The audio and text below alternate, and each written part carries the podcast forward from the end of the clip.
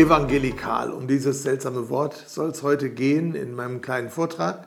Und äh, ich weiß nicht, ob alle Hörer dieses Wort kennen. Äh, es hört sich ein bisschen seltsam an. Alles, was so mit kahl endet, hört sich an wie radikal zum Beispiel. Also was ist das eigentlich evangelikal? Wo kommt dieses Wort her? Man hört manchmal in, Presse, in der Presse, dass in Amerika die Evangelikalen so stark sind oder in anderen südamerikanischen Ländern. Dann hört man, in Deutschland gibt es auch diese Evangelikalen. Man weiß nicht ganz genau, wie man die sich vorstellen muss. Und dann zum Beispiel steht bei mir auch immer mal wieder in Beschreibungen, die nicht jetzt ich selbst schreibe, aber andere über mich, der evangelikale Theologe. Ich selbst liebe dieses Wort nicht, aber kann mich natürlich auch nicht dagegen wehren, wenn ich so bezeichnet werde. Und genau deshalb wollte ich mich damit mal auseinandersetzen und fragen, was bedeutet das eigentlich? Man merkt dem Wort schon an, dass es kein echtes, lange vorhandenes deutsches Wort ist, auch kein lange in der Sprache vorhandenes Lehnwort, sondern dass es eine Lehnübersetzung aus dem Englischen ist, nämlich von dem Wort evangelical.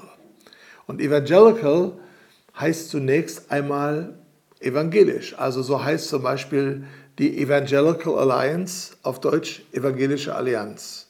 Oder die Evangelical Lutheran Church of America heißt Evangelisch-Lutherische Kirche von Amerika. Also wieso haben wir denn dann zusätzlich zu dem eigentlichen Übersetzungswort evangelisch auch noch das Wort evangelikal? Und um das zu verstehen, muss man ein bisschen in die theologische und kirchenpolitische Zeitgeschichte von vor etwa 50, 60 Jahren schauen. Da war in Deutschland ein, man kann es vielleicht sagen, ein Bekenntniskampf ausgebrochen. Es gab ja den großen Bekenntniskampf zwischen den sogenannten deutschen Christen und der bekennenden Kirche im Dritten Reich. Da ging es darum, ob man irgendwie das Christentum äh, so wie die deutschen Christen teilweise tendierten, sehr stark, sehr politisch nahe zum Führer und damit auch mit einer antijudaistischen Tendenz irgendwie versehen wollten und so eine Art reines deutsches Christentum machen und eben nichts Jüdisches drin. Da störte natürlich auch ein jüdischer Messias, Jesus, der ja schließlich Jude war. Und dann gab es die bekennende Kirche, die auch teilweise im passiven, aber ganz teilweise auch im aktiven Widerstand sich äh, dort engagierte gegen das äh, furchtbare Naziregime. Und dennoch gab es etwa 30 Jahre später äh, eine Auseinandersetzung, die man jetzt nicht Kirchenkampf vielleicht nennen könnte, aber eine Art Bekenntnis, Auseinandersetzung über die Frage, was ist eigentlich evangelisch? Was ist evangelischer Glaube? Was ist christlicher Glaube? Äh, und das hatte viele Facetten. Wie ist unsere Haltung zur Bibel? als Wort Gottes.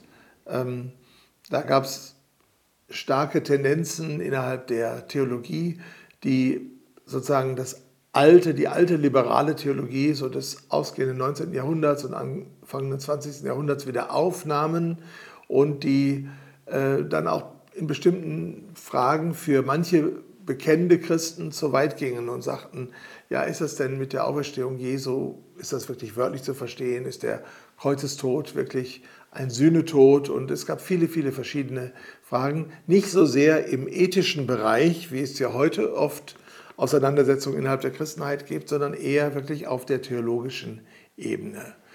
Und in dieser Zeit äh, sah man das auf der internationalen Ebene, dass sich also der ÖRK, der Ökumenische Rat der Kirchen, in eine bestimmte eher politische Richtung bewegte. Er hat ja Wurzeln in der Weltmissionskonferenz von Edinburgh 1910 und eigentlich starke, wir würden heute sagen, evangelikale Wurzeln, kam aus dieser Bewegung der Weltmission der Evangelischen Allianz, des YMCA, des CVM heraus, also eindeutig aus dem eher pietistisch erwecklichen Christentum, aber hat dann durch, sicher auch durch verschiedene Bewegungen und auch Erfahrungen, auch im äh, im, im, Zweiten Weltkrieg und so weiter und theologische Entwicklungen insgesamt eine Richtung genommen, die ähm, von manchen Christen wiederum als eine Neudefinierung und eine Umdefinierung des Christentums verstanden wurde oder des, sagen wir mal des Inhalts des Christentums, sodass sich dann ich nenne sie jetzt mal bekennende Christen, dagegen gewehrt haben und haben gesagt, das machen wir nicht mit. Wir empfinden, dass hier eine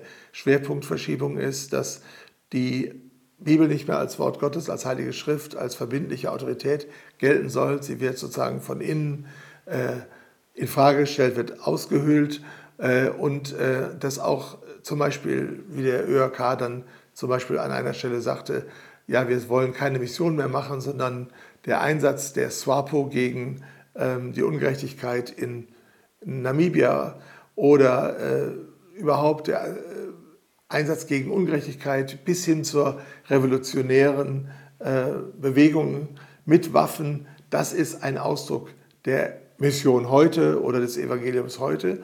Und dann gab es einen Kampf und in Deutschland äh, war ein entscheidendes äh, Merkmal, waren die großen Gemeindetage unter dem Wort von der Bekenntnisbewegung kein anderes Evangelium. Da merkt man schon, das ist ein Kampfbegriff. Und dann auch die große Evangelisationskongress, der große Evangelisationskongress 1966 in Berlin. Und ich glaube, da kam Billy Graham, der bekannte amerikanische Baptistenpastor, äh, nach Berlin, hat einen großen internationalen Kongress einberufen, der sehr, sehr breit besetzt war, äh, sehr, sehr gut besucht war. Und der hat auch in Deutschland sehr viel ausgelöst. Ähm, es entstanden dann freie Werke, neue Missionswerke, nachdem die eher kirchlich angebundenen Werke in eine bestimmte theologische Richtung gingen, haben sich neue Initiativen gegründet oder Werke haben sich sogar gespalten. Und es gab dann auf einmal eine Fülle von evangelikalen Neugründungen. Und diese neue Bewegung hat dann diesen Begriff aufgenommen. Ich weiß gar nicht, wer den zuerst verwendet hat, ähm, ähm, aber es muss so in den 60er Jahren gewesen sein, dass man jetzt auch selbst diesen Begriff auf sich nahm als diese Lehnübersetzung und damit einen Gegensatz zu evangelikal, zwischen evangelikal und liberal. Das wäre so, glaube ich, der Hauptgegensatz jetzt feststellte. Und die Frage ist ja irgendwie bis auf den heutigen Tag bei uns zumindest in Deutschland noch da, bist du eher ein evangelikaler Christ oder bist du eher ein liberaler Christ? Also wohin tendierst du? Und das hat dann eine theologische Ebene, das hat dann auch eine äh, Ebene für die praktische Theologie, für die Ethik und es hat vielleicht auch ähm, eine Ebene oder eine Auswirkung auf das Liedgut, auf die Art des Gebets, also auf die Kultur, auch die Gemeindekultur. Wobei das ja auch ein bisschen gemischt sein kann und man kann äh, sehr liberal sein und dennoch sehr sagen wir, freikirchliche Elemente haben. Man kann auch sehr evangelikal sein und sehr hochkirchliche Elemente im Gottesdienst haben. Also das ist jetzt keine klaren Linien. Ob das jetzt gut ist, dass dieser Begriff in Deutschland eingeführt wurde, kann man unterschiedlich beurteilen. Ich möchte aber jetzt, nachdem ich versucht habe, ein bisschen diese nahe Geschichte zu äh, erläutern, noch ein bisschen mehr in die Tiefe gehen und fragen, wo kommt denn innerhalb des Englischen und in der Bewegung eigentlich dieses Wort her? Und da ist der Blick, der richtige Blick, nicht nach Amerika zu richten, sondern nach England. In der englischen Staatskirche, in der Church of England, gab es schon immer eine große Toleranz, eine große Breite, äh, dass verschiedene Typen von Christentum in einer Staatskirche, in einer Volkskirche sich vereinigten. Da gab es also einmal so die Broad Church, die breite Kirche. Das ist ungefähr so, sagen wir mal so, Hauptstrom, gemäßigt, Mitte, Versuch, das Evangelium ernst zu nehmen, es den Leuten nahezubringen, sich auch sozial einzusetzen, äh, aber so Broad Church. Aber obwohl der Begriff Broad jetzt suggeriert, dass, der sehr, dass eine große Teil der anglikanischen Kirche ist, ist es nicht so. Es gab dann zweitens, vor allen Dingen im ausgehenden 19. Jahrhundert, eine Art Revival, eine Wiedererweckung des äh, hochkirchlichen Christseins oder man kann auch sagen des Anglo-Katholizismus, wo also die äh, katholische Seite der Tradition der anglikanischen Kirche sehr hoch gehalten wurde. Dass also auf Liturgien, auf Weihrauch, auf äh, ähm, sehr feierliche Gottesdienste, Gewänder, Orgelmusik und so weiter sehr, sehr viel ähm, äh, Betonung gelegt wurde und teilweise auch der Trend war, sozusagen sich wieder zu verbinden mit der katholischen Kirche. Und manche der großen äh, Persönlichkeiten, äh, die er, äh, diese anglokatholischen Bewegung, haben sich dann auch schließlich später in ihrem Leben zum Übertritt zur, zum römischen Katholizismus entschlossen. Äh, Kardinal Newman ist dafür ein Beispiel. Aber auch diese Bewegung ist innerhalb der englischen Kirche nicht die stärkste, sondern die stärkste ist die sogenannte Evangelical, also die dritte Strömung gewesen. Und das hing sehr, sehr stark mit einem Revival, mit einer äh, Neubelebung zusammen, die im äh, 18. Jahrhundert passierte, nämlich unter, unter Anfang des 19. Jahrhunderts unter den Brüdern Charles und John Wesley und Wilberforce, die ja alles anglikanische Theologen waren, die auch äh, äh als, teilweise als Professoren gearbeitet haben, die dann aber äh, sich den Massen zugewandt haben und den Menschen, die von der Kirche nicht mehr erreicht wurden. Den Kohlearbeiter, die Minearbeitern, die morgens um vier oder fünf Uhr schon in die Schächte hinabstiegen und die dann gesagt haben, wenn wir nur in den Kirchen predigen, erreichen wir die Menschen nicht sondern wir müssen dorthin gehen, wo sie sind. Das war damals verpönt, Open Air draußen zu predigen, ist ja auch heute nicht mehr, nicht überall so üblich, aber war damals sozusagen ganz verpönt, darf man nicht. Aber ihr persönlicher Glaube, ihre Erweckungserfahrungen, die sie gemacht haben, haben die Wesley-Brüder, Wilberforce und dann in der Folge immer mehr andere dazu äh, getrieben, dass sie gerade zu diesen kirchlich unerreichten Menschen eher der ähm, auch der sozialen, wenn man das sagen äh, darf, etwas benachteiligten Schicht sich gewandt haben. Also Gottesdienste eine halbe Stunde, äh, bevor die dann runter zur, in die Mine fuhren, die äh, Kohlearbeiter. Und, und das hat natürlich von vornherein innerhalb dieser Erweckungsbewegung, die dann später zur Evangelical Bewegung geführt hat, ein Bewusstsein für die soziale Not und für die Ungerechtigkeiten in England äh, geführt, dass man dieses Bewusstsein hatte. Ein, neben den äh, äh, von mir genannten Charles äh, John Wesley ist auch einer ihrer äh, direkten Schüler, William äh, Wilberforce, da zu nennen, der selbst zur Oberschicht, zu den Aristokraten gehörte, der aber auch erweckt wurde durch diese Predigt und mit einigen Freunden zusammen es sich auf die Fahne geschrieben hat, als Evangelicals dafür zu arbeiten, dass die Sklaverei abgeschafft wird. Und er hat das, und Wesley hat auf seinem Sterbebett quasi Wilberforce nochmal als junger Mann äh, bestätigt in diesem Auftrag und hat gesagt, er soll ja nicht aufgeben, bis dieses äh, durchgeführt wird. Also bis sozusagen das äh, englische, das britische Empire die Sklaverei abschafft. Und als alter Mann hat Wilberforce, der ja im Parlament auch einen Sitz hatte, hat es geschafft. Er hat das immer wieder über Jahre, über Jahrzehnte eingebracht und hatte am, äh, am Ende seines Lebens die große Freude und den Erfolg, dass er als Evangelical, unterstützt von anderen Evangelicals, schließlich so weit war, dass äh, das britische Parlament die Abschaffung der Sklaverei, die Abolition, äh, beschlossen hat. Man hatte vorher immer gesagt, das geht wirtschaftlich nicht und wir brauchen die Sklaven auf den Plantagen und so weiter. Die ganze englische, britische Wirtschaft äh, geht zusammen, unser Reichtum geht kaputt und so weiter. Und in diesem Sinne, vielleicht noch einen Namen, der da auch zu nennen ist, ist äh, äh, der Gründer der äh, Heilsarmee, William Booth, äh, der ein, ein aufrüttelndes Buch geschrieben ha, hat äh, über das dunkelste England, Out of Darkest England äh, und hat einen Ruf gemacht, äh, dass wir doch in England oder dass die Menschen in England eine völlige soziale Revolution brauchen, wo die sozialen Unterschiede äh, geändert werden und wo Menschen wieder in Würde hinein, in würdige Arbeit, aus der Arbeitslosigkeit, aus der Prostitution, aus dem Alkoholismus und so weiter herausgeführt werden müssen. Durch Evangelisation, durch Bildung, durch soziale Hilfe. Und dieses von der Heilsarmee also propagierte äh, dieser, dieser Kampf. Sie waren eine Armee des Heils, also das soll Heil kommen. Und es war in einem sehr umfassenden Sinne gemacht. Ihr Slogan äh, Soup and Salvation, also Suppe und Seelenheil, drückt das aus, sodass innerhalb der anglikanischen Kirche, also von der methodistischen Bewegung, die wurde dann ja zu einer eigenen Kirche und hat sehr stark äh, bis auf den heutigen Tag diesen sozialen Aspekt eine Rückwirkung auch auf die anglikanische Staatskirche stattgefunden hat, die dann auch sehr von dieser evangelikalen, dieser evangelical Bewegung geprägt worden ist. Und auch das geht bis auf den heutigen Tag so. Sodass, wenn man also genau hinschaut, im Ursprung das Wort evangelical ein progressives Wort war. Es ein Wort war, was Evangelisation, also Verkündigung des Heils in Jesus Christus und sozialer Einsatz für die Armen, für die Benachteiligten und Einsatz gegen die Ungerechtigkeit äh, miteinander zusammengebunden hat.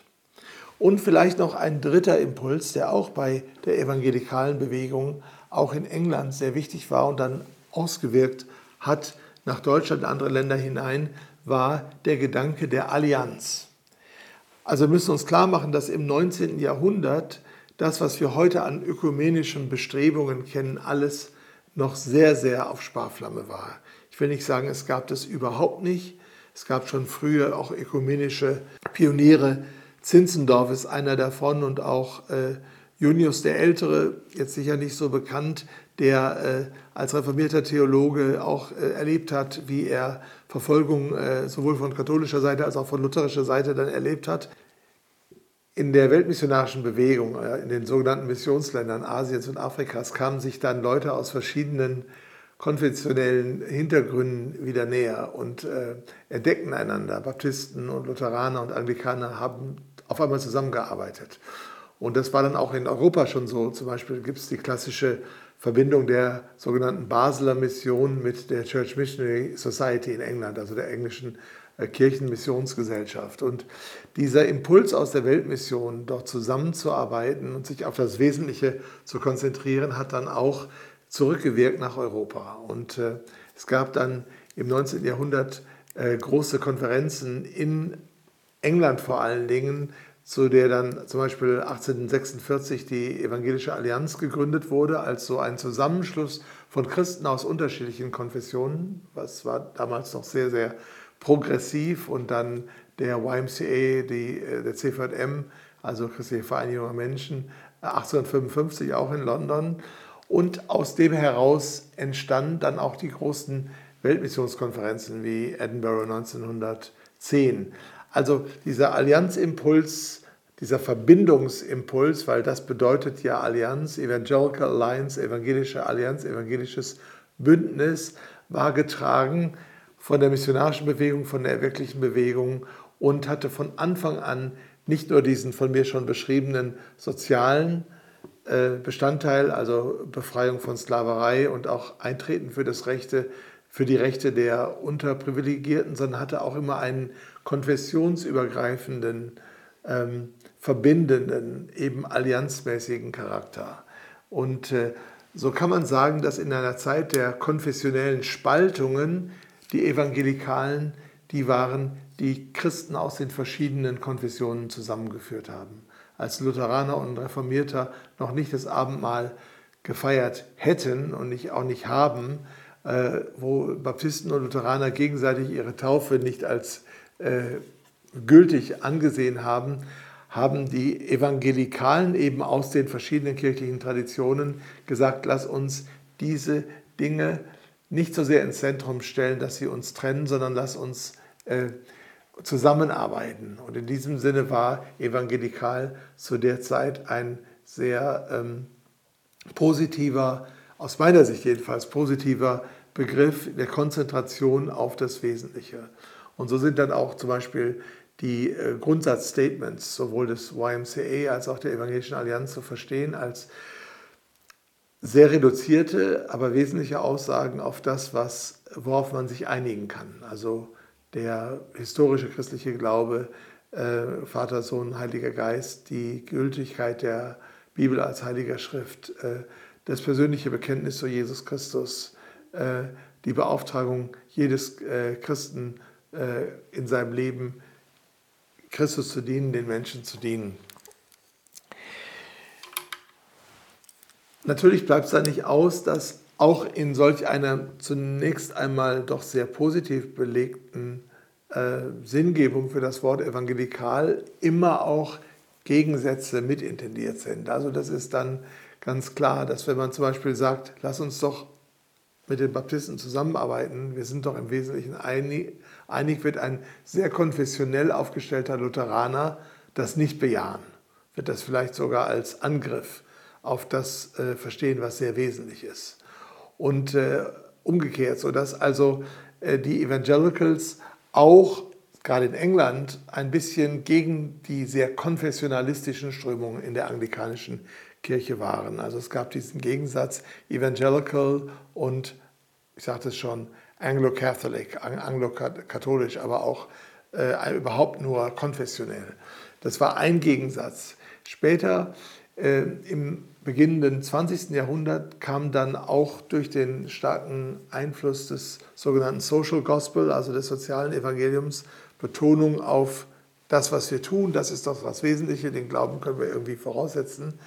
Und auch durch den Einfluss einer sozusagen mal der alten liberalen Theologie. Ich würde Bultmann so ein bisschen als äh, Vertreter der zweiten Welle der liberalen Theologie, vielleicht auch schon der dritten Welle, bezeichnen, um die, äh, um die Mitte des Jahrhunderts. Aber die alte liberale Theologie, die eben auch aus dem Gefühl mancher Christen an den Grundlagen äh, des Glaubens oder an zentralen Dingen ein bisschen sägte, gab es die Reaktionen und es wurden in Amerika die Fundamentals geschrieben, also als grundlegende Wahrheiten, wo man sagen würde, das ist eigentlich das historische Christsein.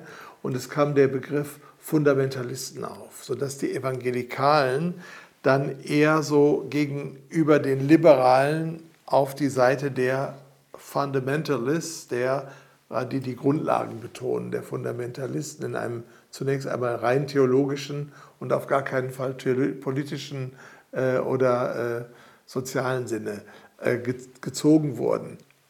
Aber auch da gab es dann Verwerfungen. Also wenn man zum Beispiel äh, die Karriere, das Leben, den Dienst von Billy Graham anschaut, der äh, ab den äh, 40er Jahren ja sehr hervortrat als ein äh, Verkündiger des Evangeliums, der nicht nur in den USA, sondern dann auch weltweit äh, sehr, sehr stark Anklang fand, dann waren es oft die Fundamentalists in Amerika, die ihn angegriffen haben, sodass es sozusagen dann wiederum eine Begriffsunterscheidung zwischen den Fundamentalists, denen die also auf wirklich ganz, ganz stark der biblischen äh, Lehre und Verständnis äh, in einer bestimmten Ausrichtung pochten, und den Evangelicals, die äh, kamen, die so ein bisschen sagten, komm, lass uns doch manche Gegensätze an die Seite legen, um der Zusammenarbeit willen, gerade im Bereich Gebet, also Einheit, wie es ja die Evangelische Allianz von Anfang an tat, war eine Einheitsbewegung, war eine Gebetsbewegung,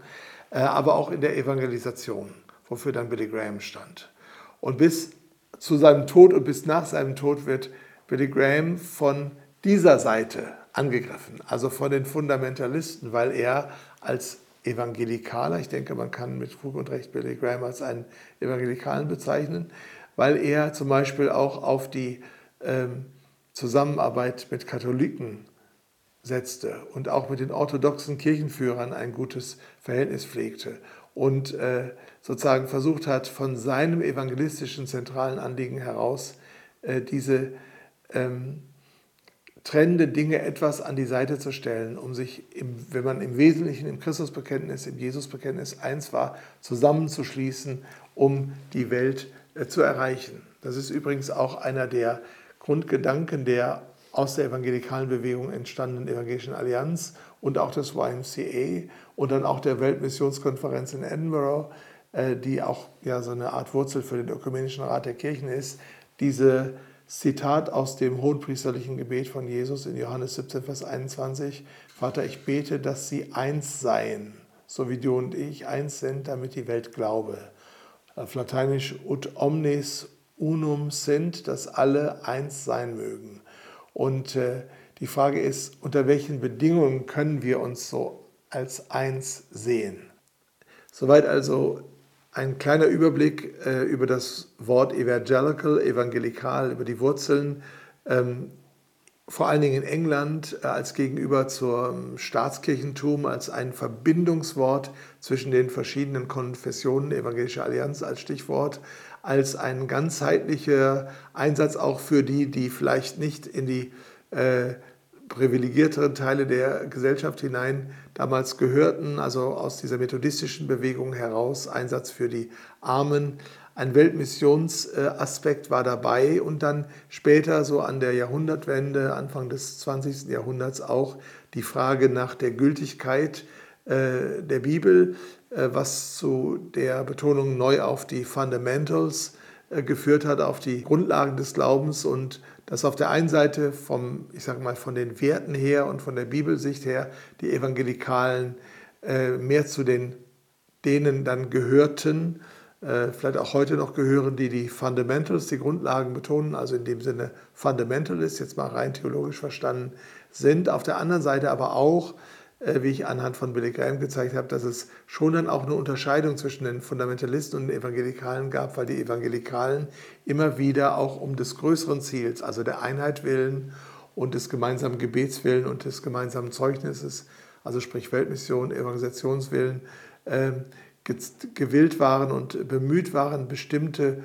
konfessionelle Fragen oder Nebenfragen etwas an die Seite äh, zu setzen und zu sagen, lass uns, wenn wir uns im Wesentlichen äh, eins sind, doch auch gemeinsam vorangehen. Die Frage bleibt, und da wird es dann im Folgenden äh, unter anderem auch darum äh, gehen, wie äh, bezieht sich das jetzt, was ich jetzt primär im innerevangelischen Bereich beschrieben habe, dann auch auf die katholische Kirche oder die orthodoxe Kirche und überhaupt, was heißt es eigentlich, evangelikal zu sein? Nicht jetzt nicht nur von der Geschichte her, sondern auch von der theologischen Orientierung her.